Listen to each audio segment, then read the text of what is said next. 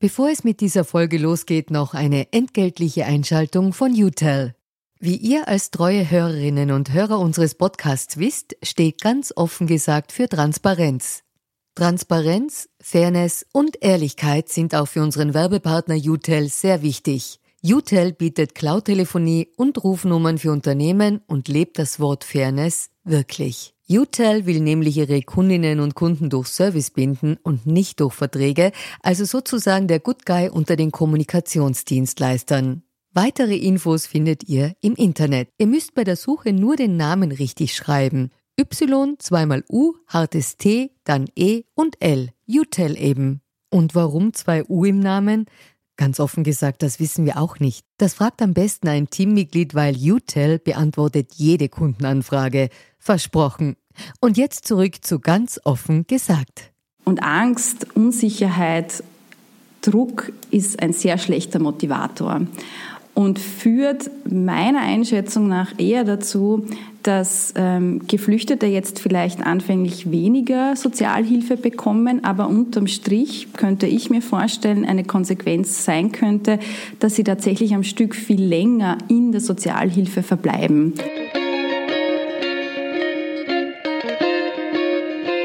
Willkommen bei Ganz offen gesagt. Mein Name ist Julia Ortner. Ich habe heute Judith Kohlenberger zu Gast. Sie ist promovierte Kulturwissenschaftlerin und forscht am Institut für Sozialpolitik der WU Wien und am Wittgenstein Center for Demography and Global Human Capital zu den großen und sehr aktuellen Themen Fluchtmigration, Humankapital und Integration. Sie lehrt außerdem an der Uni Wien und der FH Wien und sie ist im Vorstand der Schumpeter Gesellschaft und des Instituts für Rechts- und Kriminalsoziologie tätig. Wir wollen heute darüber sprechen, warum die Politik sich mit einer vernünftigen Integrationspolitik so schwer tut und wie eine vernünftige Integrationspolitik aus Expertinnensicht aussehen könnte. Und bevor es losgeht, noch eine entgeltliche Durchsage im Auftrag von Mazda Österreich. Ich sag's gleich, von Autos verstehe ich persönlich nicht allzu viel. Von Design allerdings schon, das interessiert mich auch in allen Formen. Und wie ich gelernt habe, hat sich Mazda in der Autowelt mit seiner Designsprache Kodo neu positioniert. Kodo heißt aus dem Japanischen übersetzt übrigens Seele der Bewegung. Diese Ästhetik wird von Reduktion geprägt, man verzichtet auf überflüssige Linien oder Zierelemente. Praktisch funktioniert die Umsetzung des Kodo-Designs so. Die neuen Modelle werden von Handwerksmeistern nach dem Entwurf auf Papier zuerst als lebensgroße Tonmodelle hergestellt und getestet, dann folgt die Metallform des Autos, dann die Produktion. Der Fokus auf Design brachte Mazda-Modellen in den vergangenen Jahren zahlreiche international renommierte Designpreise ein. Und mit dem neuen Mazda 3 wird künftig die gesamte Modellpalette der Formensprache entsprechen. Mehr Infos dazu in den Show Notes. Schön, dass Sie heute zu Gast sind, Frau Kohlenberger. Hallo, danke für die Einladung.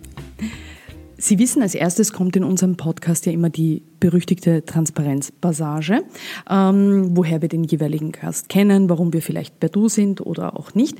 Wir zwei kennen uns persönlich, habe ich überlegt, äh, seit Ende 2017.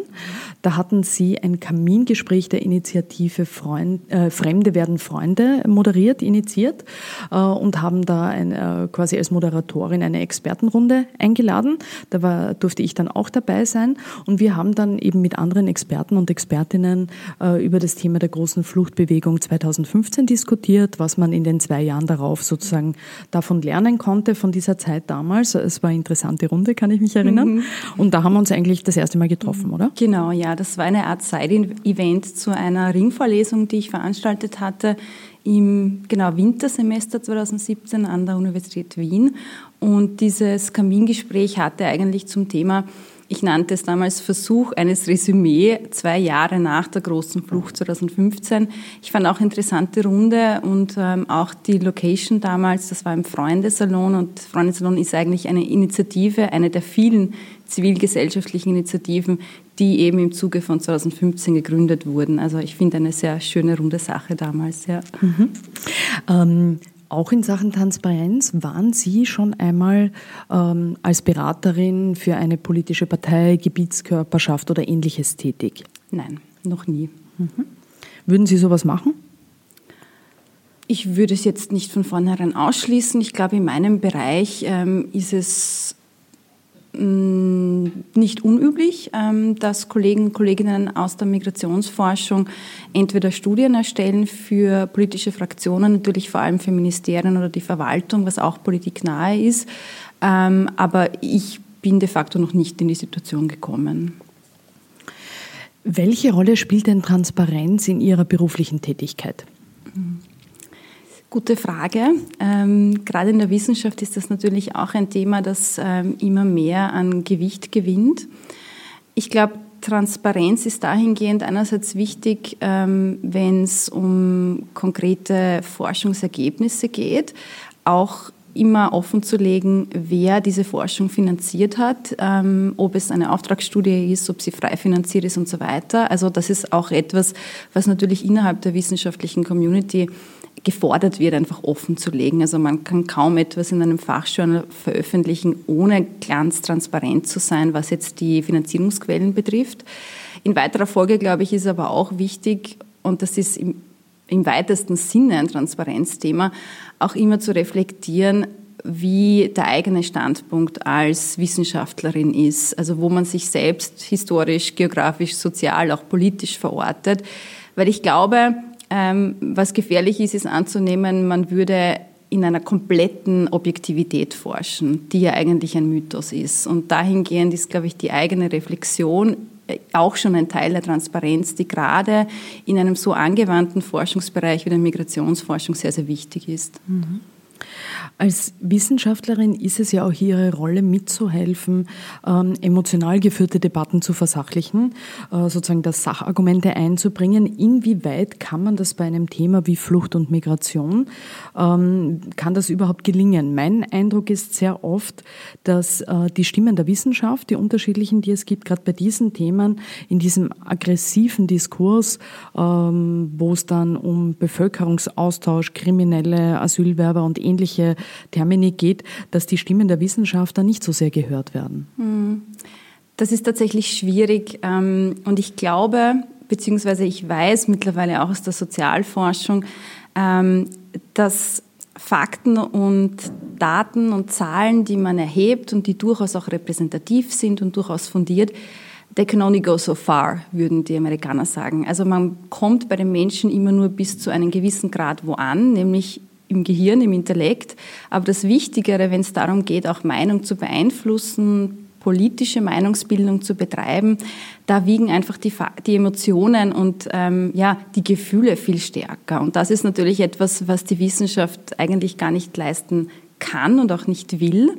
Und deshalb, glaube ich, gibt es immer so diese Diskrepanz oder diese Schwierigkeit für mich, wenn man vieles auf die Wissenschaft projiziert und sagt, na, ihr müsst jetzt da bitte Fakten liefern und sagt uns doch, wie wir die Integrationspolitik gestalten sollen. Ich glaube, die tatsächliche Gestaltung ist etwas, wo die Wissenschaft sich auch zurücknehmen muss. Sie kann die Grundlage ähm, dafür anbieten und sagen, diese und jene Prognosen aufgrund dieser und jener Annahmen sind möglich, das und das wäre auf Basis der jetzigen Situation sinnvoll zu tun, ökonomisch sinnvoll, sozial sinnvoll, wie auch immer. Aber die Übersetzung in konkrete Maßnahmen und auch in meinungsbildende Maßnahmen, das ist, glaube ich, etwas, was man an andere Player weitergeben muss. Mhm. Also ich will deshalb gar nicht die wissenschaftliche Forschung runterreden, ähm, sondern eher, glaube ich, ähm, klar machen, es gibt für jeden so einen eigenen Ballpark, in dem er sich bewegt. Und schwierig wird es genau dann, wenn man Versuche bemerkt, und das bekomme ich ja auch selbst in meiner eigenen Forschung mit, so ein bisschen dieses Stoßen und Drängen und äußere dich doch ein bisschen konkreter oder provokanter oder pointierter und kann man das denn nicht so sagen? Und da muss man oft sagen, stopp, bis hierher geht einfach die Expertise, alles weitere darüber hinaus ist eine Meinungsbildung, die ich unterstützen kann, aber auch nicht. Also da fängt einfach die Färbung auch an, die jetzt gar nicht negativ gemeint ist, aber wo einfach für mich gesehen als Wissenschaftlerin eine gewisse Abgrenzung schon notwendig mhm. ist. Mhm.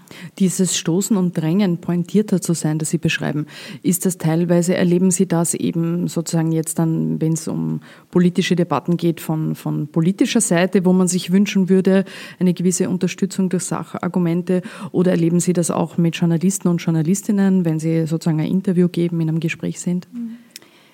Ich würde sagen beides. Mhm. Ähm, von journalistischer Seite, glaube ich, gibt es aber schon einen Grundkonsens, dass klar ist, also es ist ganz deutlich, wenn ich Interviewanfragen bekomme, ich werde jetzt als Expertin so etwas gefragt. Und ich habe schon den Eindruck, dass Journalistinnen und Journalisten wissen, dass sie von einem Experten in einem Gebiet eine andere Form der Aussage bekommen als eben von einem Politiker zum Beispiel oder jemanden, der auch in der Zivilgesellschaft aktiv ist in diesem Bereich.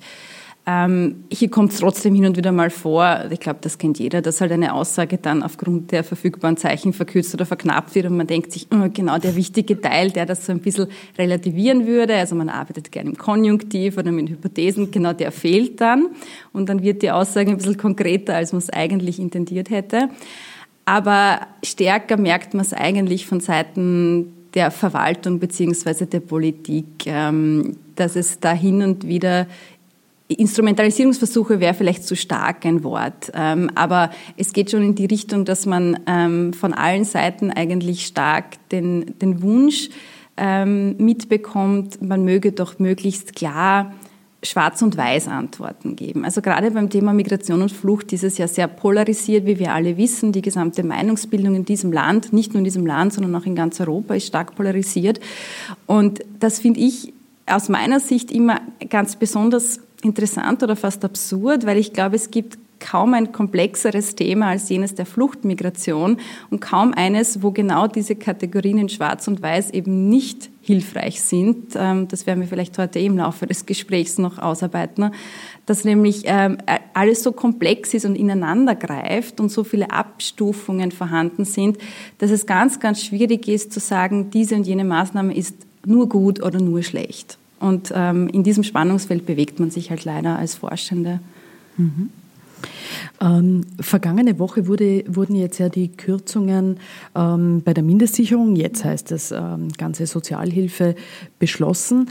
Die Vorlage der Regierung war ja auch in Expertenkreisen durchaus umstritten. Es gab zwar noch einzelne Nachbesserungen in manchen Bereichen, äh, dennoch äh, kann man sagen, bleibt diese Grundintention des, äh, des, dieses äh, Gesetzes erhalten, also Einschnitte bei Menschen mit schlechten Deutschkenntnissen zum einen und eben bei kinderreichen Familien, wenn man so will.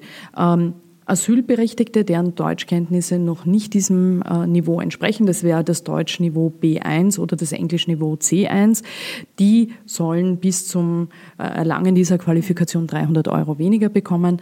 Ähm, also statt 885 Euro dann eben äh, 585 Euro monatlich. Und die, äh, die, Regierung erklärt, dass diese 300 Euro ähm, Differenz als Sachleistung gesehen werden, so als Arbeitsqualifizierungsbonus für Vermittelbarkeit, so wird das definiert. Mhm. Ähm, kann man mit Druck und Verschärfungen die Integration von Menschen wirklich vorantreiben? Das ist eine der wenigen Ausnahmen zu dem, was ich vorher gesagt habe. Das kann ich nämlich ganz konkret beantworten. Ja, dann haben wir, haben wir gleich ein Glück.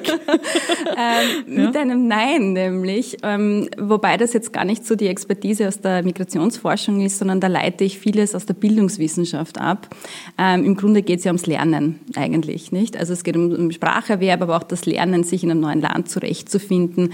Ein Job, einen Job zu finden hat gerade für diese Zielgruppe auch viel mit dem Lernen zu tun. Und Angst, Unsicherheit, Druck ist ein sehr schlechter Motivator und führt meiner Einschätzung nach eher dazu, dass ähm, Geflüchtete jetzt vielleicht anfänglich weniger Sozialhilfe bekommen, aber unterm Strich könnte ich mir vorstellen, eine Konsequenz sein könnte, dass sie tatsächlich am Stück viel länger in der Sozialhilfe verbleiben, ob jetzt voller Betrag oder verminderter Betrag, nämlich deshalb, weil einfach das Lernen schwieriger ist, wenn ich einerseits mal eine Person bin, die Krieg und Flucht miterlebt hat, die auch potenziell traumatisiert ist, ich also ohnehin schon einen gewissen Rucksack an Themen mit mir bringe und dann im Aufnahmeland eben nicht diese Sicherheit in allen Dimensionen vorfinde, sondern vor allem eine starke ökonomische Unsicherheit. Ähm, das betrifft dann auch die besonders vulnerablen Gruppen unter Geflüchteten, also Frauen, Kinder, ältere Menschen, Behinderte zum Beispiel. Jene, die man ja eigentlich ganz besonders fördern will, heißt das auch immer, nicht? Also man möchte ja auch illegale Fluchtrouten schließen, damit nicht nur der Fittest, würde man sagen, den Weg nach Europa finden, sondern wirklich die Bedürftigsten, Diese, jene aber tun sich natürlich ganz besonders schwer, Neues zu lernen. Ähm, und wir wissen, also das ist auch ganz gut belegt in der Forschung, ähm, jemand, der zum Beispiel psychisch beeinträchtigt ist durch Depressionen oder Angststörungen, der kämpft sehr stark mit Konzentrationsschwächen, Lernschwächen, Spracherwerb fällt wahnsinnig schwer. Die Person kann zig Deutschkurse besuchen, es bleibt einfach wenig hängen und das liegt nicht daran, weil die Person faul ist ähm, oder nicht lernen möchte, sondern es geht einfach aufgrund der Voraussetzungen nicht. Und eben das verbunden mit dieser prekären Situation, in der man sich befindet, aufgrund dieser Kürzungen der Sozialhilfe, kann dazu führen, dass es für Personen noch schwieriger ist, überhaupt einmal dieses meiner Meinung nach sehr hohe Deutschniveau B1 zu erreichen. Also zum Vergleich, damit man sich mhm. das vorstellen kann, österreichisches Matura-Niveau in mhm. Englisch ist B2. Also B2. das ist nur eine mhm. Stufe höher. Das ist eigentlich, finde ich, doch ein relativ hohes Niveau. Und man muss auch ehrlicherweise sagen, viele Jobs, ähm, die Geflüchtete gerade jetzt ausüben, also diese Role Models könnte man sagen, die relativ schnell Arbeit gefunden haben, arbeiten eher im niedrig qualifizierten Sektor, wo mitunter A1 oder A2-Niveau ausreichend ist. Also diese viel zitierte Landwirtschaftsfacharbeitermangel, ähm, den es da gibt, wo ja auch Geflüchtete eingesetzt werden sollen, die bräuchten da gar nicht unbedingt B1-Niveau. Also das passt auch irgendwie nicht so ganz zusammen von der Planungssicherheit her. Deshalb wäre meine Einschätzung, dass man sich unterm Strich auch ökonomisch gesehen gar nicht unbedingt etwas durch diese Kürzungen erspart, weil es den Betroffenen dadurch fast schwerer fällt, tatsächlich nachhaltig zu lernen und von Sozialhilfeempfängern zu Beitragenden zu werden. Also dieser Prozess äh, dieses Verbleibens in, in dieser Sozialhilfe könnte noch äh, einfach dadurch noch verstärkt werden und verlängert werden. Ganz genau. Aus Ihrer mhm. äh, Perspektive. Sie arbeiten ja seit 2015 ähm, zu diesen Themen Integration, Fluchtmigration, unter anderem eben im Rahmen dieser großen Studie äh, Displaced Persons in Austria Survey, die erstmalig in Europa ja das Humankapital und die Wertvorstellungen von Flüchtlingen sich angeschaut hat, äh, erfasst hat. Ähm, wie sieht heute die Situation von geflohenen Menschen am Arbeitsmarkt aus? Ähm, sagen wir jetzt konkret in Österreich, aber auch in, in Deutschland jetzt vielleicht, weil das ja auch immer wieder ein Vergleich für uns ist. Ähm, und es sind ja beides Länder, die 2015, 2016 viele geflohene Menschen aufgenommen haben. Also es gibt so eine ganz grobe Faustregel, die besagt, dass nach circa fünf Jahren in etwa 50 Prozent einer Flüchtlingskohorte in dem Fall in Beschäftigung sind oder sein sollten. Das ist so ein Zielwert, an dem sich unter anderem auch das AMS orientiert, aber auch andere ähm, ähm, Arbeitsmarktservices im europäischen Umfeld.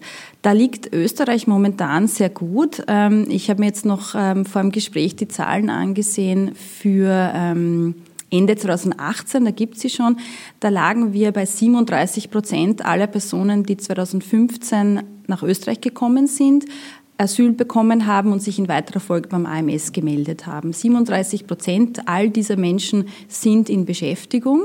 Das ist eigentlich ein guter Wert, übererfüllt das Plan soll fast ein bisschen. Ähm, und es ist zu erwarten, eben auch aufgrund der guten Konjunktur, muss man sagen, dass das in diesem Tempo ähnlich weitergehen würde.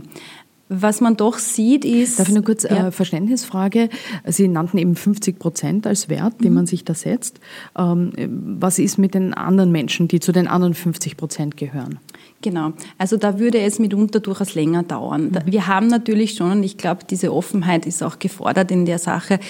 Es gibt einige Personengruppen in dieser großen Flüchtlingskohorte, die zu uns gekommen ist, bei denen die Arbeitsmarktintegration sehr schwierig sein wird bis fast unmöglich. Das sind natürlich einerseits ältere Menschen, also da haben wir auch bei Österreicherinnen und Österreichern das Problem, diese noch nachhaltig in den Arbeitsmarkt zu integrieren.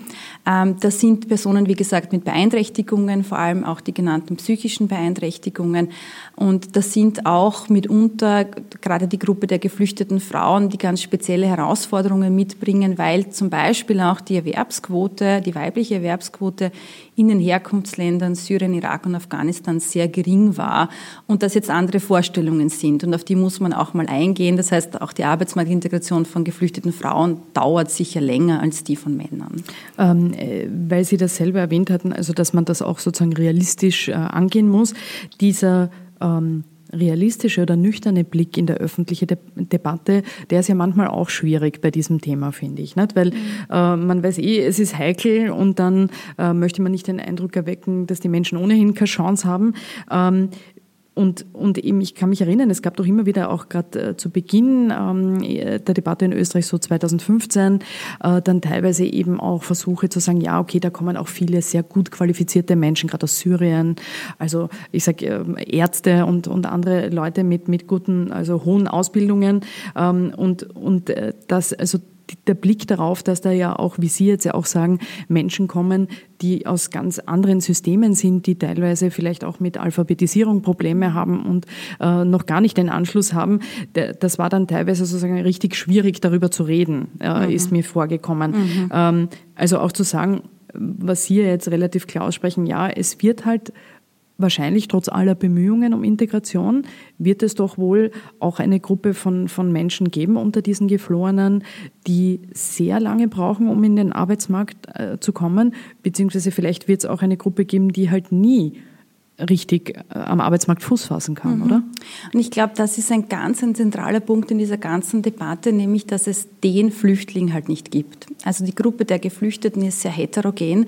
Gerade die Personen, die 2015 gekommen sind, wir haben einerseits eine starke Diskrepanz zwischen einer, auf der einen Seite Syrer und Iraker, wo tatsächlich ein relativ hoher Anteil, muss man sagen, eine postsekundäre Ausbildung hat. Also postsekundär wäre alles, die ganzen vorakademischen Ausbildungen in Österreich BHS ab der vierten Schulstufe plus alle universitären Ausbildungen wie Bachelor, Master und so weiter. Das heißt, die Gruppe gibt es tatsächlich, diese sehr gut und höchst gebildeten Menschen. Wobei, äh, kurzer Einschub muss man auch sagen, die tun sich nicht unbedingt am leichtesten mhm. bei der Arbeitsmarktintegration. Ähm, mhm. Das hat uns auch überrascht. Mit der Nostrifizierung Ja, auch, genau, oder? weil, und da mhm. kommt das nämlich, das Deutschniveau doch zum Tragen. Da braucht man natürlich schon ein hohes Deutschniveau, um als der stereotype syrische Arzt oder Anwalt arbeiten zu können, weil das sind Berufe mit einem hohen Kommunikationsbedarf. Ja. Deshalb sehen wir momentan interessanterweise, dass sich gerade diese oft zitierte Problemgruppe der Afghanen leichter tut, wenn es um die schnelle Integration geht, weil eben Hilfsarbeiterjobs, aber auch Lehrberufe und so weiter da eher in Frage kommen für die Gruppe und da brauche ich, also da kann ich mit einem relativ niedrigen Deutschniveau einsteigen. Aber ja, es gibt natürlich sozusagen am anderen Ende des Spektrums, ich habe auf der einen Seite die höchst und hochgebildeten, auf der anderen Seite habe ich auch Menschen, die nie mit einem formalen Schulsystem in Berührung gekommen sind, weil das einfach in ihrem Land nicht vorhanden war in dieser Form, weil sie in sehr ländlichen Gegenden in Afghanistan aufgewachsen sind oder wie viele Afghanen gar nicht mal in Afghanistan geboren sind, sondern ähm, von Anfang an im Exil im Iran waren, wo sie de facto wie Bürger zweiter Klasse behandelt wurden und keinen Zugang zu Bildungssystem oder Arbeitsmarkt hatten. Ne?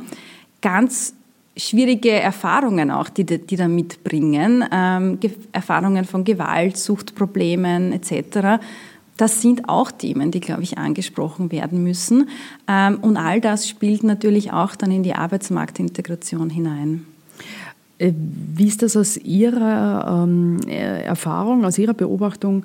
Ähm, auf welchen Wegen kommen geflohene Menschen denn zu einem Job, jetzt so grosso modo? Ähm, weiß nicht, ob, ob Sie sich das äh, auch angesehen haben. Also ich weiß jetzt zum Beispiel von vielen Leuten, die in der Integrationsberatung, Integrationsbetreuung an der Basis sozusagen arbeiten, dass viele äh, Leute eher über NGOs, private Kontakte, Zufälle, wenn man so will, gute Zufälle, irgendwo mal reinkommen, irgendwo mal einen Job finden, dadurch weiterkommen und dass es so Institutionen eben wie das AMS bei allen Bemühungen, die es auch äh, sicher gibt, dass das oft nicht der Weg ist, einen Job zu finden für einen geflohenen Menschen. Ich glaube, das ist interessant, weil hier zeigt sich etwas, was eigentlich auch für Österreicherinnen und Österreicher gilt. Die viel zitierten Netzwerke, die man braucht, mhm. um einen Job zu bekommen in Österreich, kennen wir vielleicht mhm. aus eigener Erfahrung. Ähm, und das ist in der Tat spannend, weil, äh, also das AMS weiß das auch, dass ein, ein, doch einige Personen tatsächlich nie AMS-Kunden waren. Also es gibt einige wenige Geflüchtete, die schaffen es direkt nach Erhalt des Asylbescheides, des positiven und damit Arbeitszugang, mhm. eine Stelle zu bekommen. Und das mhm. funktioniert meistens über die sozialen Kontakte.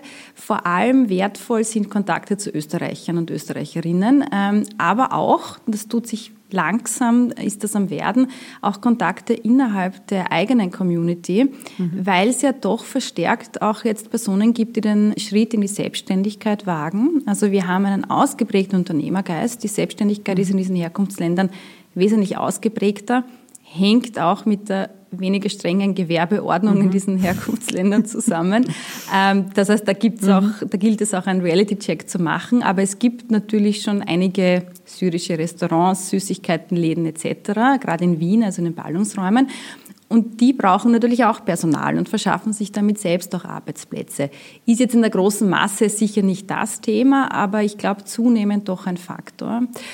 Und ich glaube, was auch wichtig ist beim ganzen Thema Arbeitsmarktintegration, wir sollten nicht nur fragen, wie viele Geflüchtete arbeiten, sondern auch in welchen Beschäftigungsverhältnissen sind sie mhm. tätig. Also was arbeiten sie mhm. und vor allem wie nachhaltig ist mhm. es. Wie prekär ist ja. das oft wahrscheinlich. Ne? Und da merkt man halt mhm. schon, also gerade für Deutschland, Deutschland ist nicht ganz so gut unterwegs wie wir bei der Arbeitsmarktintegration, so kann man auch nebenbei erwähnen. Die haben aber auch ein bisschen mehr zu schultern, muss man sagen, und ist natürlich von der Konjunktureinschätzung auch schon etwas negativer, als wir es sind. Ähm, aber in Deutschland hat sich ganz deutlich gezeigt, also sehr viele jener Personen, die sie zu den äh, Menschen in Beschäftigung gerechnet haben, waren eben in Praktikas, zwar bezahlten Praktikas, aber doch, also befristete Anstellungen, prekäre Beschäftigungsverhältnisse in haushaltsnahen Dienstleistungssektor, gerade für Frauen zum Beispiel. Und ein Themenbereich, der uns, glaube ich, nicht nur jetzt, sondern auch noch in den kommenden Jahren beschäftigen wird, ist das Thema Überqualifikation. Das haben Personen mit Migrationshintergrund generell, also Migrantinnen und Migranten generell, arbeiten oft in Positionen, für die sie überqualifiziert sind. Also die klassische, weiß ich nicht, syrische Biochemikerin, die als Reinigungskraft eingesetzt wird und das ist natürlich schon ein Thema, weil momentan, was ich sehr begrüßenswert finde, doch ein bisschen der Fokus weggegangen ist, auch von Seiten des AMS, von der schnellen Integration, möglichst schnell irgendwas arbeiten, hin zu einer nachhaltigen Integration.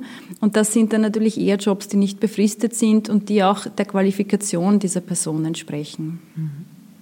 Ähm ein großes, ähm, wahrscheinlich auch, ähm, glaube ich, in Alltagsdebatten zu wenig beachtetes Hemmnis für Integration. Sie haben das auch schon vorhin angesprochen, können ja auch gesundheitliche Probleme von äh, Menschen sein. Äh, Sie leiten da auch eine, eine große Studie, äh, den Refugee Health and Integration Survey, der die psychosoziale Gesundheit und den Gesundheitszugang gerade glaube ich, syrischen, von syrischen, irakischen und afghanischen Geflüchteten in Österreich erhebt. Ähm, welche Erkenntnisse haben Sie jetzt gerade über diese Gruppen daraus gewonnen und was könnte die Politik aus dem ableiten, was Sie da erfahren haben? Also ich glaube, dass tatsächlich das ist ein Thema, das ähm, in der politischen und medialen Integrationsdebatte stark unterbeleuchtet ist und das wirklich zu Unrecht. Weil und warum glauben Sie, dass das so ist? Also ich glaube, verständlicherweise steht die, die Arbeitsmarktintegration im mhm. Vordergrund. Also dieses ganze Wirtschaftliche, das, was wir in der Forschung die strukturelle Integration nennen. Ähm, leider wird oft nicht darauf Rücksicht genommen oder darauf eingegangen, dass für eine gelungene Arbeitsmarktintegration ganz grundlegende Voraussetzungen gegeben sein müssen. Und eine dieser Grundvoraussetzungen, um überhaupt produktiv an einer Gesellschaft, am Arbeitsmarkt, an einer Kultur teilhaben zu können, ist eben die Gesundheit. Ich glaube, das kann jeder auch aus eigener Erfahrung bestätigen. Wenn ich nicht gesund bin, bin ich auch eingeschränkt in, meinem, äh, in meiner Selbstverwirklichung und in meiner Teilhabe an unterschiedlichen gesellschaftlichen Bereichen. Deshalb wäre das ganz wichtig und natürlich liegt auch die Vermutung nahe, dass ähm, Geflüchtete aufgrund der Erfahrung im Konfliktland und auf der Flucht mit ganz besonderen Herausforderungen auf der Ebene der Gesundheit konfrontiert sind. Es gab bis dato wenig belastbare Zahlen, gerade auch für Österreich und für umliegende Länder. Und wir haben deshalb diese Studie vor knapp einem Jahr ähm, durchgeführt, sind jetzt auch schon mit der Analyse mehr oder weniger fertig. Ähm, und da hat sich gerade im Bereich der psychischen Gesundheit deutlich gezeigt, dass Geflüchtete doppelt so oft äh, wie Österreicherinnen und Österreicher von mittelgradiger und schwerer Depression zum Beispiel betroffen sind. Und es sind ja schon viele Österreicherinnen ja, betroffen. Ne? Absolut, ja. ja. Also okay. das ist ein, eine, eine durchaus große Anzahl an Personen. Ähm, wir haben auch gesehen, was Angststörungen betrifft, dass diese gerade bei geflüchteten Frauen sehr häufig sind. Und wir haben auch ähm, ähm, erhoben, welche Barrieren es gibt beim Zugang zu Gesundheitsdienstleistungen. Und da zeigt sich zum Beispiel, dass obwohl eben Geflüchtete wesentlich häufiger von ähm, affektiven Störungen betroffen sind, sie nun etwa gleich oft zur Psychotherapie gehen wie Österreicherinnen und Österreicher. Und da gibt es einfach deutlich ein fehlendes Angebot. Ich glaube, in Wien zum Beispiel ist die Wartezeit auf einen Psychotherapieplatz mit der Dolmetschung in der jeweiligen Erstsprache sechs bis zwölf Monate. Und in dieser Wartezeit sedimentiert sich das natürlich. Das ist ähm, ein ganz großes Thema, dass alles, was nicht schnell, ähm, möglichst rasch behandelt wird, auch abgefedert wird, ähm, sich über die Zeit noch verstärkt. Und das ist dann ein Thema, das eben nicht nur für die Betroffenen selbst ganz schlimm ist, absolut, sondern ich glaube, man muss es schon auch volkswirtschaftlich betrachten, weil wie gesagt, die fehlende psychische Gesundheit ist halt einerseits ein Integrationshindernis und ich glaube, das kann man in in dem jetzigen Rahmen jetzt auch ansprechen, weil ich es erklären darf. Ähm, es ist auch ein Sicherheitsthema. Also gerade psychische Erkrankungen äußern sich, werden entweder internalisiert und äußern sich dadurch durch Autoaggression, also Selbstverletzungen zum Beispiel, ist es vor allem bei Frauen ein großes Thema, oder werden externalisiert und äußern sich durch Aggression und Gewalt gegen andere. Und dieses ganze Sicherheitsthema, Geflüchtete und Sicherheit, äh, das subjektive Sicherheitsgefühl der Bevölkerung, all das ist natürlich so ein Themenkomplex, der wahnsinnig heikel ist. Aber ich glaube, gerade in dem Themenkomplex muss man eben auch Prävention und psychische Gesundheit ansprechen und darauf setzen, dass es den Betroffenen, dass die Betroffenen die Hilfe erhalten, die sie halt wirklich brauchen. Was Sie jetzt eben ansprechen, ähm, finde ich, spielt jetzt auch ähm, in, in das Thema jetzt wiederum äh, natürlich hinein in der aktuellen Debatte um die Mindestsicherung, äh, die wir haben, um die Kürzungen. Also jetzt, äh, ich muss mir auch noch daran gewöhnen, dass es jetzt Sozialhilfe heißt. Ähm, war doch äh, äh, auch aus äh, gutem Grund an, eher an Mindestsicherung gewöhnt. Ähm, in dieser Debatte fehlt mir eigentlich, wenn es um diese Verschärfungen geht, ähm, auch eine klare Antwort der Politik, die habe ich bisher nicht gehört, auch wenn man ähm, durchaus äh, die Fragen gestellt hat oder versucht hat, das rauszufinden, wie, wenn man das jetzt wirtschaftlich, volkswirtschaftlich sieht, so wie Sie jetzt auch sagten, kann, ist ja legitim, ähm, wie teuer das den Staat, die Gesellschaft äh, zum Beispiel kommt, wenn ich diese Konsequenzen der Kürzungen habe. Also wenn ich durch die Kürzungen vielleicht eben, wie Sie sagen, dann noch mehr Menschen habe, die gesundheitliche Probleme haben, wenn ich mehr Leute habe, die sich noch äh, schwerer tun mit der Integration, wenn ich vielleicht zum Teil Menschen habe, die äh, in die Kriminalität in irgendeiner Form abrutschen, äh, was das für eine Gesellschaft bedeutet. Haben Sie da einen Ansatz, äh, wie, wie solche Kosten, wie man die einschätzen könnte? Mhm. Also ich kann Ihnen jetzt keine keine Zahlen ist nennen. Klar, das ja. ist keine, aber so vom Genau, aber ich denke, das ist halt immer die Schwierigkeit, ähm, dass es hier, dass wir von Folgekosten eigentlich sprechen und ähm, ähm, Jetzt auf dem ersten Blick natürlich ist es billiger, wenn ich einfach mal kürze, weil ich dann weniger Ausgaben habe. Und im Gesundheitsbereich... Wobei ich glaube, in der Gesamtheit interessanterweise haben wir ja gelernt, ist es ja. nicht weniger geworden, sondern nur ein bisschen anders verteilt. Ne? Verschoben, ne? ja. ja. verschoben. Es ist interessant, dass gerade im Gesundheitsbereich ähm, das ein ganz wesentlicher Forschungsfokus eigentlich auch ist, weil hier zeigt sich ganz deutlich, und da gibt es viele Studien dazu, alles, was ich nicht in der relativ kostengünstigen Primärversorgung oder sogar noch in der Prävention abfedere, verlagert sich dann irgendwann, weil ich meine, die gesundheitlichen Probleme gehen ja nicht einfach weg, wenn ich sie ignoriere, verlagern sich dann irgendwann in die teurere Tertiärversorgung. Und da sind wir dann natürlich in einem Bereich, der kostenmäßig um ein Vielfaches höher ist. Und das ist interessanterweise auch etwas, was bei unserer Studie sich stark gezeigt hat, nämlich deshalb, weil es bei den meisten niedergelassenen Ärzten, also ob das jetzt praktischer Arzt ist oder Facharzt, eben keine Möglichkeit der Dolmetschung gibt, zum Beispiel auch kein Videodolmetschen, äh, nehmen sehr viele geflüchtete Krankenhausambulanzen in Anspruch. Ähm, das ist etwas, was das Gesundheitssystem ohnehin stark belastet. Wir wissen alle, es sollen ja die Menschen von den Ambulanzen ein bisschen weggebracht werden in, die, mhm. in diese Primärversorgungszentren, die geschaffen werden. Geflüchtete haben einerseits das Problem, dass sie oft keine niedergelassenen Ärzte kennen, also dieser schlechte Informationsfluss. Da könnte man ganz eindeutig ansetzen auf Seiten der Verwaltung, aber auch einfach sicherstellen, dass die Strukturen vorhanden sind, dass es zum Beispiel auch bei so kleineren Versorgungszentren oder niedergelassenen Ärzten die Möglichkeit für Dolmetsch-Services gibt, weil ansonsten drängen die Menschen eben in die Ambulanzen und das ist teuer. Und es ist nicht nur teuer, sondern im Zweifelsfall für die Betroffenen auch nicht ideal. Wir wissen alle, wie lange man in Ambulanzen wartet, wie mühsam es ist, gerade auch mit Kleinkindern zum Beispiel. Aber aus Mangel an Alternativen werden dann diese ähm, Angebote in Anspruch genommen. Also der Gesundheitsbereich zeigt das ganz deutlich, wie man Kosten eigentlich nicht einspart, sondern nur nach, nach hinten zeitlich gesehen jetzt verschiebt. Und ich glaube, die Sozialhilfe wäre auch so ein klassisches Beispiel dafür. Mhm. Man hat als äh, politische Beobachterin ja auch den Eindruck und wird ja teilweise auch durchaus gestützt, dass manche Maßnahmen eben, die wir jetzt erleben, gerade im Bereich von äh, Asylwerbern, äh, wie die Kürzung der Sozialhilfe, auch dazu dienen sollen, quasi als Abschränkung für äh, Menschen auf der Flucht, die nach Europa kommen äh, oder, oder auch äh, wollen oder überlegen zu kommen, oder auch darum gehen könnte, geflogen, geflohene Menschen, die im Land sind, denen irgendwie nahezulegen, doch wieder zu gehen. Ähm, so auf die Art, Österreich ist kein Land, äh, äh, in, dem man, in dem es euch gut gehen wird, also bitte zieht es doch weiter. Ähm, äh, nur, was ich mich frage, ist, kann man einerseits die freiwillige Rückkehr von Geflüchteten, die ja auch durchaus ähm, sozusagen eine Idee ist, kann man die so wirklich vorantreiben, indem man es sozusagen schärfer macht im, im sozialpolitischen Bereich? Die Zahlen zum Beispiel bei Ländern wie Syrien sprechen da ja, glaube ich, eine ganz andere Sprache derzeit, weil eben nicht viele Menschen Menschen da freiwillig zurückkehren wollen, äh, aus meiner Perspektive nachvollziehbar. Ja. Äh, und das ist die eine Frage mit den Rückkehren. Und inwiefern ist der vom österreichischen Innenministerium seit vielen Jahren äh, besprochene Pull-Effekt, Pull-Faktor, ähm, dass unser Sozialsystem sozusagen die Leute anzieht, weil Österreich so ein tolles Sozialsystem hat. Inwiefern ist der empirisch nachweisbar? Weil es herrscht da oft ein bisschen die, diese einfache Gleichung, habe ich das Gefühl, wo es weniger Sozialleistungen gibt, da werden dann auch weniger Leute kommen. Mhm, ja, ähm, sehr wichtiges Thema, ja.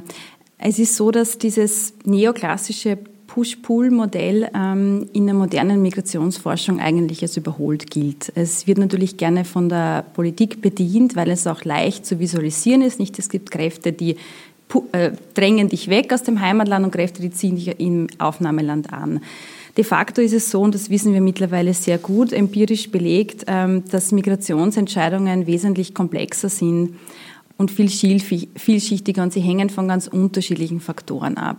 Wir haben auf der einen Seite diese sehr hypothetischen Migrationsaspirationen, nennen wir das, also diesen ganz banalen Wunsch, einfach ich möchte mal emigrieren und auf der anderen Seite die tatsächlich in die Tat umgesetzten Migrationsentscheidungen. Und diese Entscheidungen hängen vor allem von den sogenannten Capabilities ab. Also welche Kapazitäten habe ich überhaupt, um mir Migration leisten zu können? Weil das ist ein ganz ein wichtiger Punkt. Ähm, je höher gebildet ich bin und über, je mehr Ressourcen ich verfüge, sozioökonomisch gesprochen, desto mobiler bin ich. Und das zeigt sich selbst in der Fluchtmigration. In dieser Studie, die Sie angesprochen haben, die wir 2015 durchgeführt haben, hat sich ganz deutlich gezeigt, dass ähm, vor allem der eher gut gebildete urbane Mittelstand dieser Herkunftsländer zu uns gekommen ist, weil die Ärmsten der Armen sich diese teils enormen Fluchtkosten, es ist etwa ein Jahresgehalt ähm, äh, für Syrien zum Beispiel, sich diese Fluchtkosten gar nicht leisten können. Und das heißt, die Ärmsten der Armen bleiben eben, weil es keine legalen Fluchtmöglichkeiten gibt, maximal innerhalb des Landes dann displaced, also sogenannte Binnengeflüchtete, oder sie flüchten halt in Nachbarländer, wo es diese großen Flüchtlingslager diese gibt, wie in Jordanien. Ja. Mhm. Und bei diesen, das heißt, es gibt da diesen sogenannten Aspiration Capability Gap und der zeigt sich auch gerade beim Thema Afrika sehr stark, etwas, das auch immer wieder politisch und medial sehr stark ähm, auf, aufs Tapet gebracht wird, ist so ein bisschen Afrika als the continent on the move. Also es würden da irgendwie diese Massen, und es sind ja auch wirklich von Massen, man spricht da immer wirklich auch sehr grafisch äh, davon, würden sich da alle, die gesamte junge Bevölkerung dieses Kontinents ähm, auf den Weg nach Europa machen. Und de facto ist es so, also es gab da zuletzt eine Studie in Ländern ähm, südlich der Sahara, gerade jene, die eben in den Fokus stehen, wo tatsächlich ein Viertel der Bevölkerung sagt, sie hätten den Wunsch, sie haben den Wunsch zu emigrieren. Mhm. Das sind vor allem natürlich junge Personen. Tatsächlich hat man dann aber danach geschaut, wie viele von diesen Personen sind tatsächlich emigriert. Und das waren von diesen Personen fünf Prozent. Also das ist ein verschwindend kleiner Anteil dieser Personen, weil eben man braucht entsprechende finanzielle Ressourcen, aber auch die Bildung spielt eine Rolle, die Infrastruktur, der Transport und so weiter.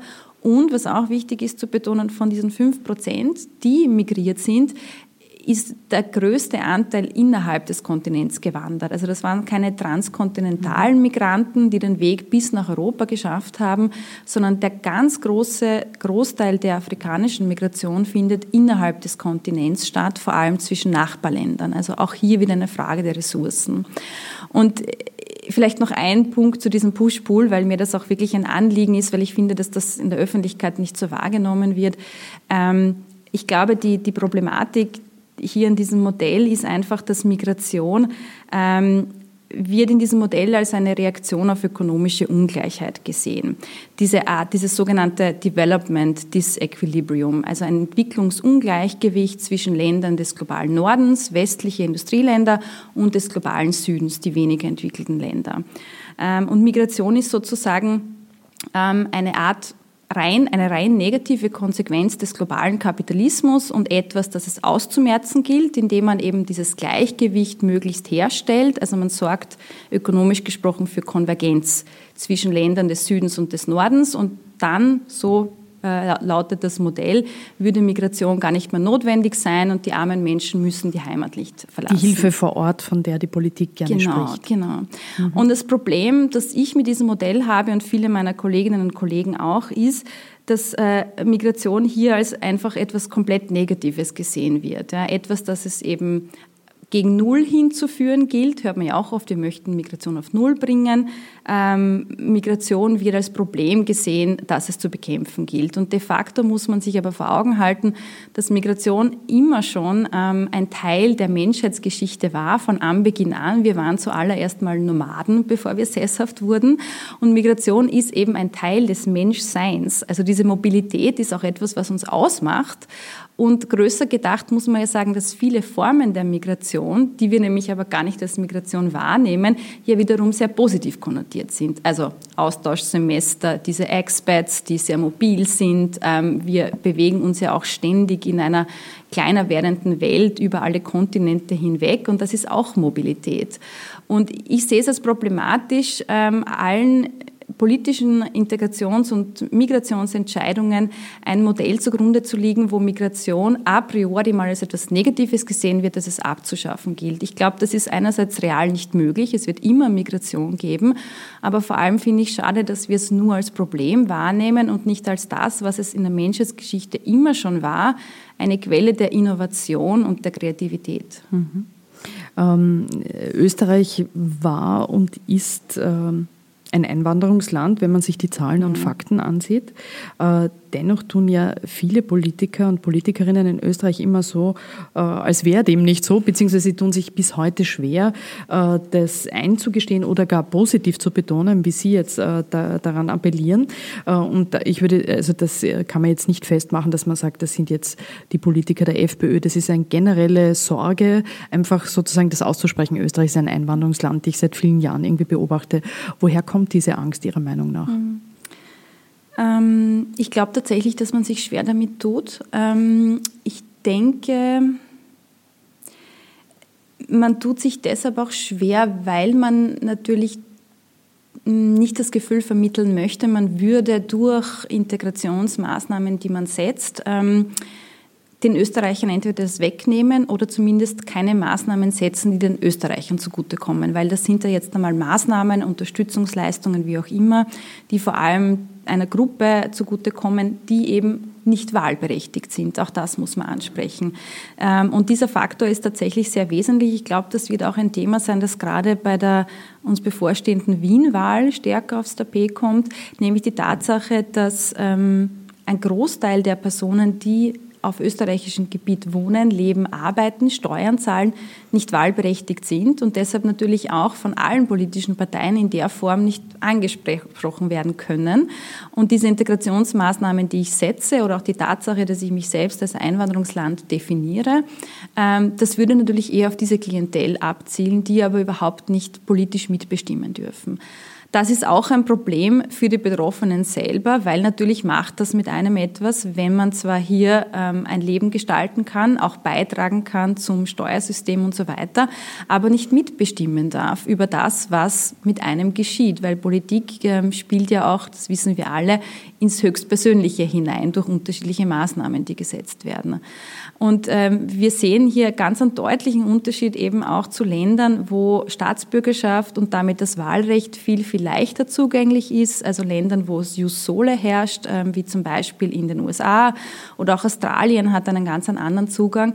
Und ein Kollege, ein australischer Kollege von mir hat äh, kürzlich zu mir mal gesagt, weißt du, für dich, es wäre wesentlich einfacher für dich, Australierin zu werden, als für mich Österreicher zu werden, obwohl ich seit zehn Jahren hier lebe. Aber man ist einfach immer diese Fremde irgendwo. Man ist jemand, der gefragt wird, woher kommst du, obwohl man seit der zweiten, dritten, vierten Generation hier ist. Und das hängt auch damit zusammen, dass man eben ähm, nicht so ganz ankommt ähm, und dass man auch nicht wirklich mitbestimmen kann. Und es ist auch eine, äh, Sie sprechen an sozusagen die Auswirkungen auf die, auf die Leute selbst, aber es ist ja auch demokratiepolitisch äh, höchst ja. fragwürdig, dass wir viele Menschen haben, die, wie Sie sagen, hier leben, einzahlen, Teil der Gemeinschaft und Gesellschaft sind, aber nicht mitreden können. Das macht ja auch etwas mit unserem Absolut. demokratischen System. Nicht? Und weiß man auch schon lange, aber wie Sie sagen, da hat Österreich sehr sozusagen eine, äh, sehr scharfe äh, Bestimmungen, gerade was auch Staats Staatsbürgerschaft angeht. Ähm, beim Thema der Integration ist es ja so, gibt so die Idee, Integration in kleinen Einheiten oder Integration durch Arbeit. Ähm, da gibt es die These, dass sich geflohene Menschen besonders dann gut integrieren können, wenn sie mit anderen direkt in Kontakt kommen, also ob bei Aktivitäten in der Gemeinde oder bei der Mitarbeit in Betrieben. Ähm, ich kann mich zum Beispiel auch ähm, an eine Studie erinnern äh, zu, zur Zeit der großen Fluchtbewegung, die damals der Flüchtlingskoordinator Christian Konrad ähm, äh, initiiert hat. Da ging es eben äh, darum zu schauen, wie das ist in den Gemeinden, die aufgenommen haben und jenen, die nicht aufgenommen haben, geflohene Menschen.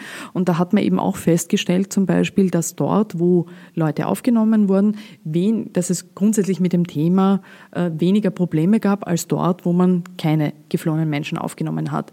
Bedeutet also dieses mehr Kontakt automatisch mehr Integration oder welche Maßnahmen braucht es dafür, dass sozusagen aus mehr Kontakt auch mehr Integration wird? Mhm.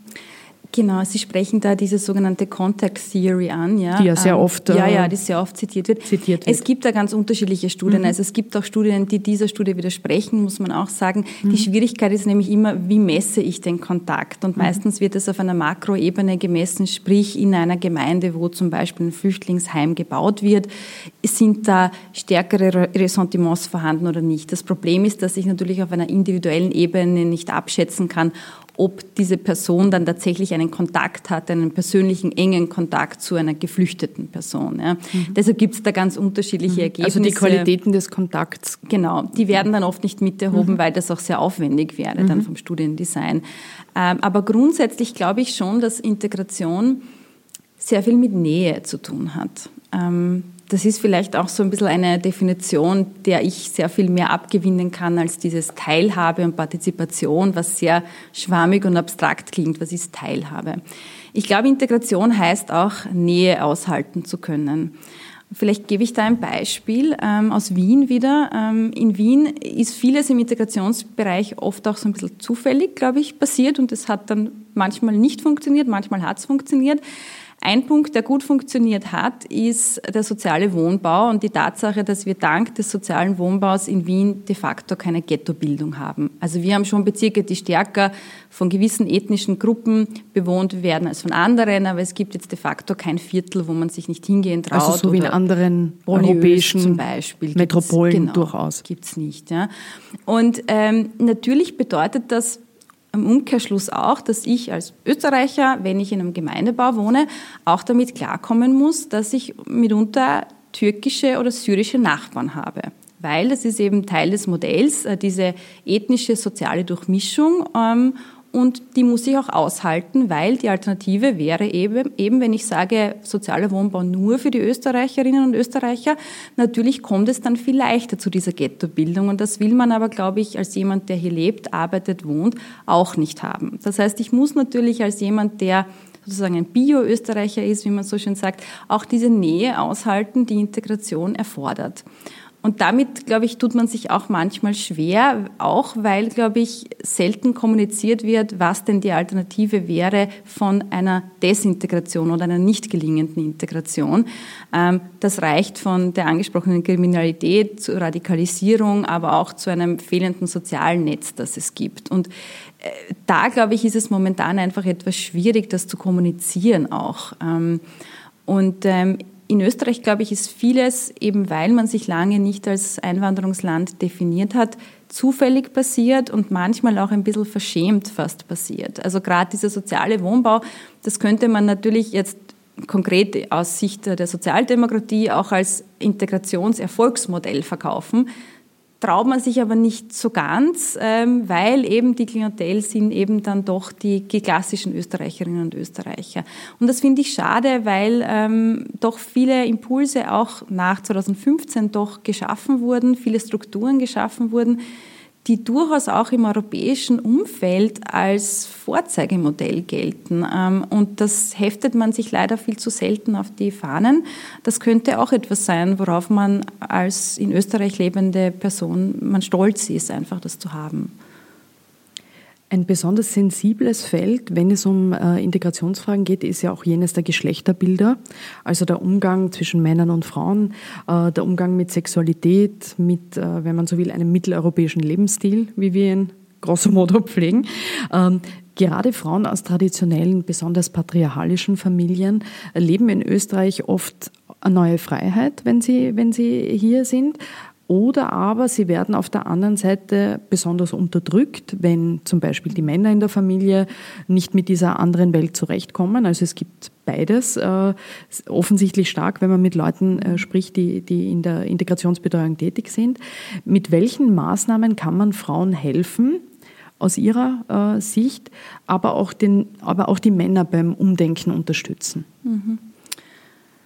Ähm, also das Thema geflüchtete Frauen ist, glaube ich, ein ganz wichtiges, weil ähm, Frauen wichtige Multiplikatorinnen für die Integration sind. Ich habe es eingangs schon erwähnt, ganz, ganz wesentlicher Faktor, auch wenn es um die Integration der Kinder und den Bildungsaufstieg der Kinder geht. Und ich glaube auch, dass das eine Gruppe ist, die man ein bisschen stiefmütterlich behandelt hat in der Vergangenheit. Ähm, wir sehen bei syrischen Frauen zum Beispiel einen doch starken Anstieg der Scheidungsrate in Österreich. Mhm. Das heißt, das ist so ein erster Indikator, der darauf hindeutet, dass Frauen die Freiheiten und Rechte, die sich ihnen in Österreich bieten, auch in Anspruch nehmen. Ähm, in Syrien gibt es zwar die Möglichkeit für eine legale Scheidung, das ist aber mit vielen Auflagen verbunden. Man hat de facto danach keinen Anspruch auf die Kinder als Frau, nämlich man muss wieder zurück zur Ursprungsfamilie und es ist halt stark gesellschaftlich stigmatisiert. In Österreich geht das alles viel einfacher.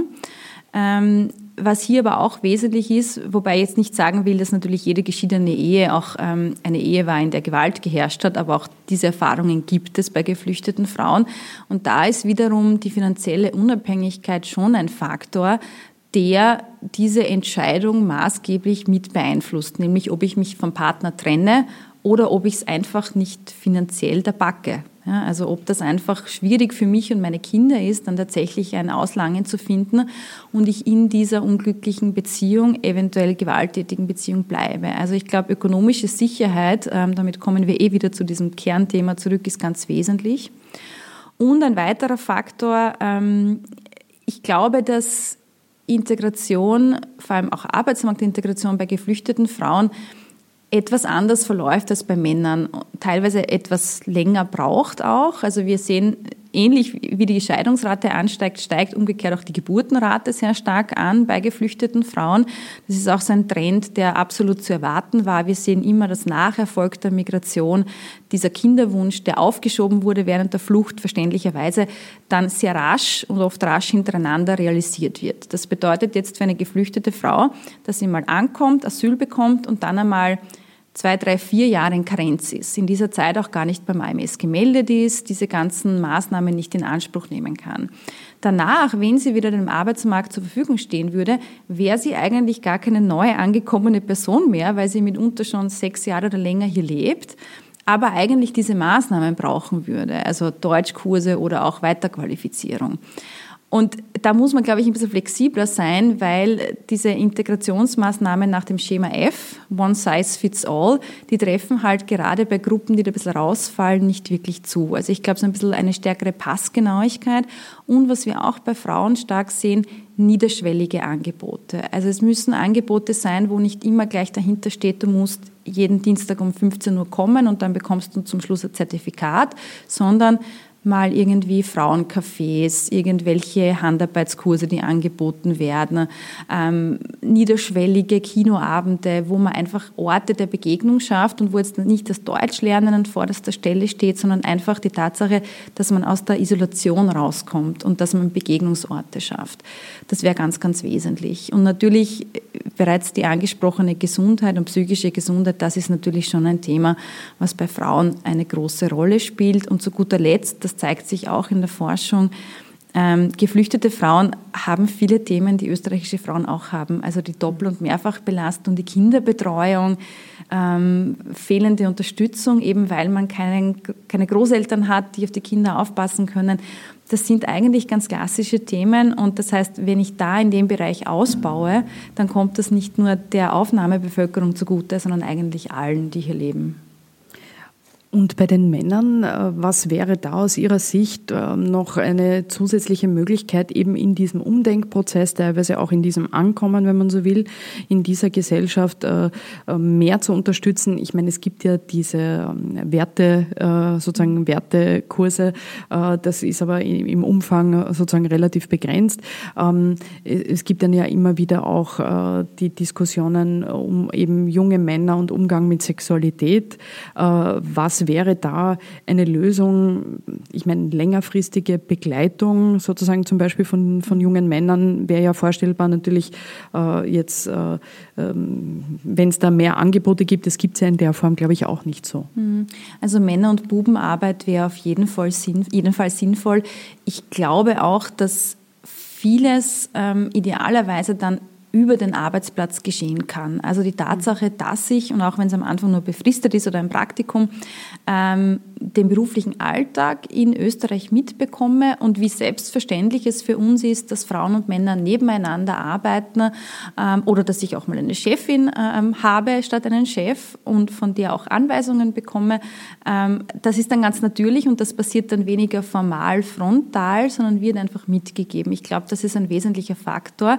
interessant ist, dass dieses Lernen, Learning by Doing würde man sagen, auch beim Spracherwerb gilt. Also es zeigt sich zum Beispiel, dass die Sprache wesentlich leichter gelernt wird, wenn ich sie direkt in dem Kontext mitkriege, wo ich sie gebrauche, also am Arbeitsplatz. Das wirkt fast besser als jeder Deutschkurs. Und ich glaube, bei den Wertefragen ist es fast ähnlich.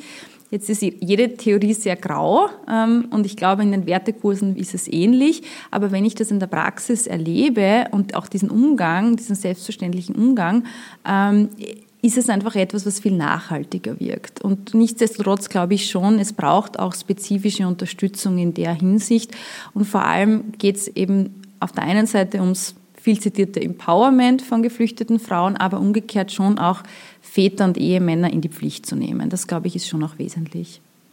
Wir haben jetzt äh, viel über die Integrationspolitik äh, der aktuellen äh, Regierung gesprochen. Wenn wir jetzt aber zurückschauen, viele Jahre lang haben ja SPÖ und ÖVP gemeinsam regiert in Österreich und immer wieder auch die Politik der FPÖ nachvollzogen, gerade wenn es um die Bereiche geht, über die wir jetzt gesprochen haben, Fremdenrecht, Asylrecht, äh, Migration. Ähm, auch unter Rot, äh, Rot-Schwarz, ähm, wurde zum Beispiel das Fremdenrecht immer weiter verschärft. Also man kann ja richtig anschauen, die Novellen eine nach der anderen. Österreich, Sie haben es vorhin erwähnt, hat ein besonders rigides Staatsbürgerschaftsrecht im Vergleich zu vielen anderen Staaten. Viele der einstigen Forderungen, die Jörg Haider in den 90ern bei seinem damaligen sogenannten Anti-Ausländer-Volksbegehren erhoben hat, wurden quasi von der Großen Koalition irgendwann im Laufe der Zeit nachvollzogen und umgesetzt. Ähm, die Regierung sagen, Christian Kerns hat zuletzt, also bevor äh, die Nationalratswahl 2017 war, ähm, dann noch äh, zum Beispiel ein, ein Burka-Verbot äh, umgesetzt, äh, wo man sagen muss, massenhaftes Burka-Tragen ist wahrscheinlich weniger ein Problem in Österreich.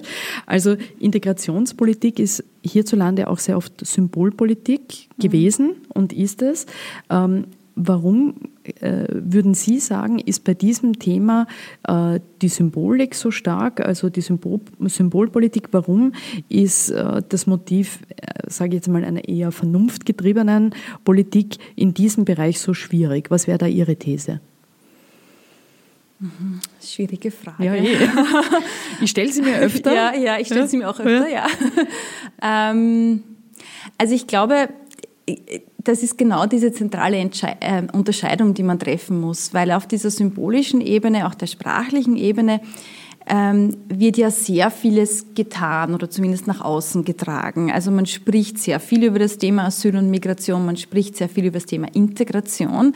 De facto aber, wenn man sich die konkrete Integrationspolitik ansieht, die jetzt über diese Burka-Verbote hinausgeht, was wurde tatsächlich geschaffen an Strukturen und Rahmenbedingungen, damit wir ein gutes Regelwerk haben, wie Integration funktionieren soll und kann, dann ist das sehr, sehr wenig. Also ich würde sogar sagen, dass ähm, Österreich in, in diesem Bereich durch eine Art Laissez-faire-Politik gekennzeichnet war, was jetzt konkrete de facto Integration betrifft. Ähm, wie gesagt, vieles ist zufällig passiert, vieles ist dann unglücklicherweise passiert, aber auch geglückt, glaube ich.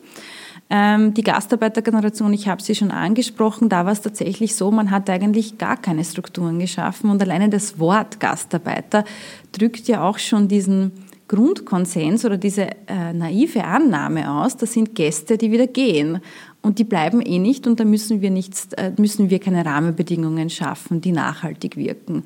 Und jetzt natürlich haben wir stark die Konsequenzen davon, dass nämlich ähm, gerade für ähm, Kinder, also Personen der zweiten und dritten Generation, zum Beispiel der soziale Aufstieg und das Ankommen vom Rand in die Mitte der Gesellschaft wahnsinnig schwierig ist. Ähm, das ist interessanterweise dann auch etwas, und da spanne ich jetzt ein bisschen den Bogen in die äh, jüngere Vergangenheit, was dann nämlich im Rahmen der Strukturen, die nach 2015 zögerlich aber doch geschaffen wurden als erstes, und das ist, glaube ich, etwas, wo ich eine Minderheitenmeinung vertrete. Ich bin nämlich der Meinung, dass 2015 doch auch einiges geglückt ist, auch auf Ebene der Verwaltung, nämlich es ist nicht alles schiefgegangen. Ähm, dass viele Migranten nämlich auch, die schon länger hier sind, damals gesagt haben, nee, Moment einmal, wieso bekommen diese Flüchtlinge jetzt so viel Unterstützung? Wir hatten das damals auch nicht. Also das war tatsächlich etwas, was man in unterschiedlichen migrantischen Communities doch auch kommuniziert hat. Einerseits diese Willkommenskultur der Zivilgesellschaft, aber auch noch viel stärker dieses Regelwerk. Nicht, ich habe jetzt Anspruch auf Deutschkurs, Wertekurs, Arbeitstraining etc. Ich habe da ein, ein, ein, ganzen, ein ganzes Potpourri an Verpflichtungen, aber auch Berechtigungen. Und das gab es natürlich für vorherige Generationen nicht. Und da verstehe ich auch irgendwie, dass das als etwas thematisiert wurde, was man vielleicht ein bisschen neidvoll sogar betrachtet hat. Und ich glaube auch, ähm, dass 2015 insofern im Rückblick auch positiv zu bewerten ist, weil es das erste Mal wirklich zu einem gewissen Umdenken geführt hat. Und was ich persönlich als positives Outcome empfinde, sind eben diese zwei ganz zentralen Gesetze, die dadurch entstanden sind, Integrationsgesetz, Integrationsjahrgesetz. Damit hat man zum ersten Mal ein Regelwerk geschaffen und damit wissen alle, die davon betroffen sind, das sind ja nicht nur Geflüchtete, was sie zu erwarten haben. Ähm, ich glaube, die Problematik jetzt ist eher, dass viele der Maßnahmen, die in diesen Gesetzen vorgeschrieben sind, de facto nicht umgesetzt werden mhm. können, weil die Finanzierung wieder fehlt. Weil das, das Geld ist natürlich wieder, wieder sozusagen ja, runtergekürzt wurde. Ja, ja. Genau. Mhm. Aber insofern, ich tue mir immer so wahnsinnig schwer, wenn ähm, Parteienvertreter sämtliche Couleur sagen, mit Brustton der Überzeugung, 2015 darf sich nicht wiederholen. Ich weiß, was Sie damit meinen und das ist auch so ein bisschen der Konsens, der da herrscht, dass da ähm, die, die Verwaltung, die Bundesverwaltung, die Bundesregierung komplett die Kontrolle verloren hat. Ich glaube aber, dass nach einem ersten längeren Moment der Schockstarre dann doch etwas in Gang gesetzt wurde. Und jetzt momentan in den letzten Monaten sieht man halt, dass ein, ein gewisse Strukturen da wieder ein bisschen ausgehöhlt werden. Und das wäre schade, weil wir hatten nach 2015 doch kurzzeitig das erste Mal so einen Grundkonsens über alle Parteien hinweg, dass Integration wichtig ist und sinnvoll, für uns alle sinnvoll und dass wir investieren müssen. Und jetzt, glaube ich, bewegen wir uns da ein bisschen weg, weil es wird auch ganz offen zum Beispiel vom Innenminister angesprochen. Mein erklärtes Ziel ist es, dass in Österreich bald niemand mehr einen Asylantrag stellen kann. Also sprich, man geht wieder weg von die Leute, die kommen, integrieren, hin zu, es braucht einfach keiner mehr kommen, dann müssen wir uns auch nicht um das leidige Thema Integration kümmern. Gut, Sie, also das finde ich wirklich interessant, dass eben auch 2015 eben wieder die, äh, sozusagen die positiven Folgen äh, und, und das, was wir eben auch sozusagen mitgenommen haben, äh, zu, zum Schluss nochmal resümieren. Ich sage vielen Dank für das interessante Gespräch, Frau Kohlenberger. Danke. Sehr gerne. Danke. Und das war's für heute von ganz offen gesagt. Vielen Dank fürs Zuhören. Ich freue mich über euer Feedback, über Lob, über Kritik und über 5 Sterne auf iTunes. Ich möchte euch jetzt noch einen anderen interessanten Podcast empfehlen. Ich Kraft von Daniela Zeller. Interessante Gespräche mit interessanten Menschen. Hört doch mal rein. Bis zum nächsten Mal bei ganz offen gesagt. Missing Link